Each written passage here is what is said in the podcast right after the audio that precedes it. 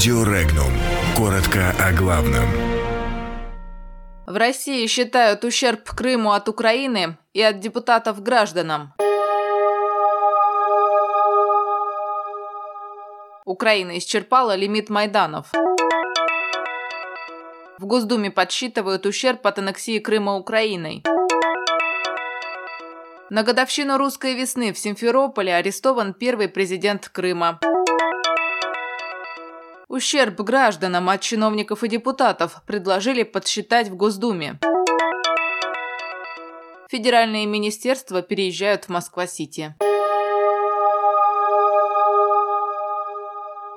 Любая дестабилизация в ходе президентских выборов может привести к третьему кровавому Майдану, который, в свою очередь, означает гарантированное внешнее вторжение на Украину, заявил кандидат в президенты Украины Игорь Смешко. Он считает, что Украина исчерпала лимит Майданов. По его словам, ситуация усугубляет то, что украинские силовики растянуты по политическим квотам, и более того, между ними, по сути, началась война. Напомним, ранее президент Украины Петр Порошенко заявил о якобы поступившей из Кремля команде задействовать силовые провокации в ходе выборов 31 марта.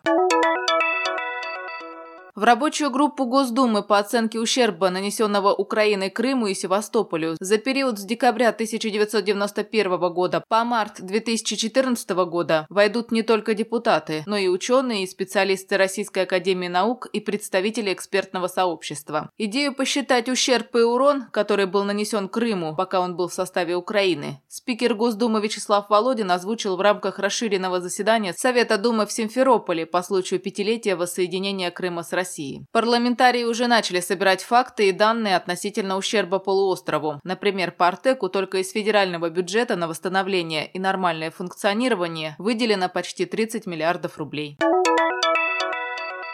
Во время празднования пятой годовщины русской весны в Симферополе был задержан и арестован на двое суток первый президент Крыма Юрий Мешков, который пытался попасть на встречу с Владимиром Путиным, сообщил крымский политик Вадим Мордашов. По его словам, Мешков хотел рассказать Путину о роли местной элиты в крымской весне. Помимо этого, по словам крымского общественника Константина Ерманова, в тот же день в Симферополе также задержали двух оппозиционных блогеров – Илью Большедворова и Олега Кочерова. В МВД Крыма отказались комментировать ситуацию ситуацию и пояснить причины задержания. Лидер ЛДПР Владимир Жириновский предложил по аналогии с подсчетом ущерба Крыму от аннексии Украины подсчитать и ущерб от работы чиновников и депутатов. Он также предложил санкции и награду. В КПРФ, в свою очередь, предложили создать рабочую группу, которая подсчитала бы ущерб стране и гражданам от всех промахов чиновников.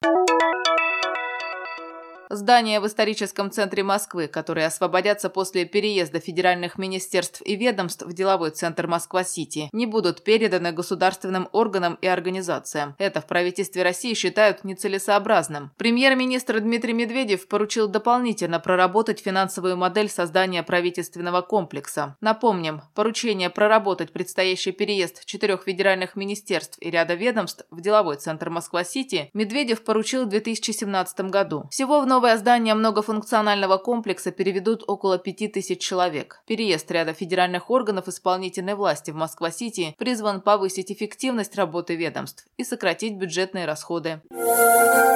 Подробности читайте на сайте Regnum.ru.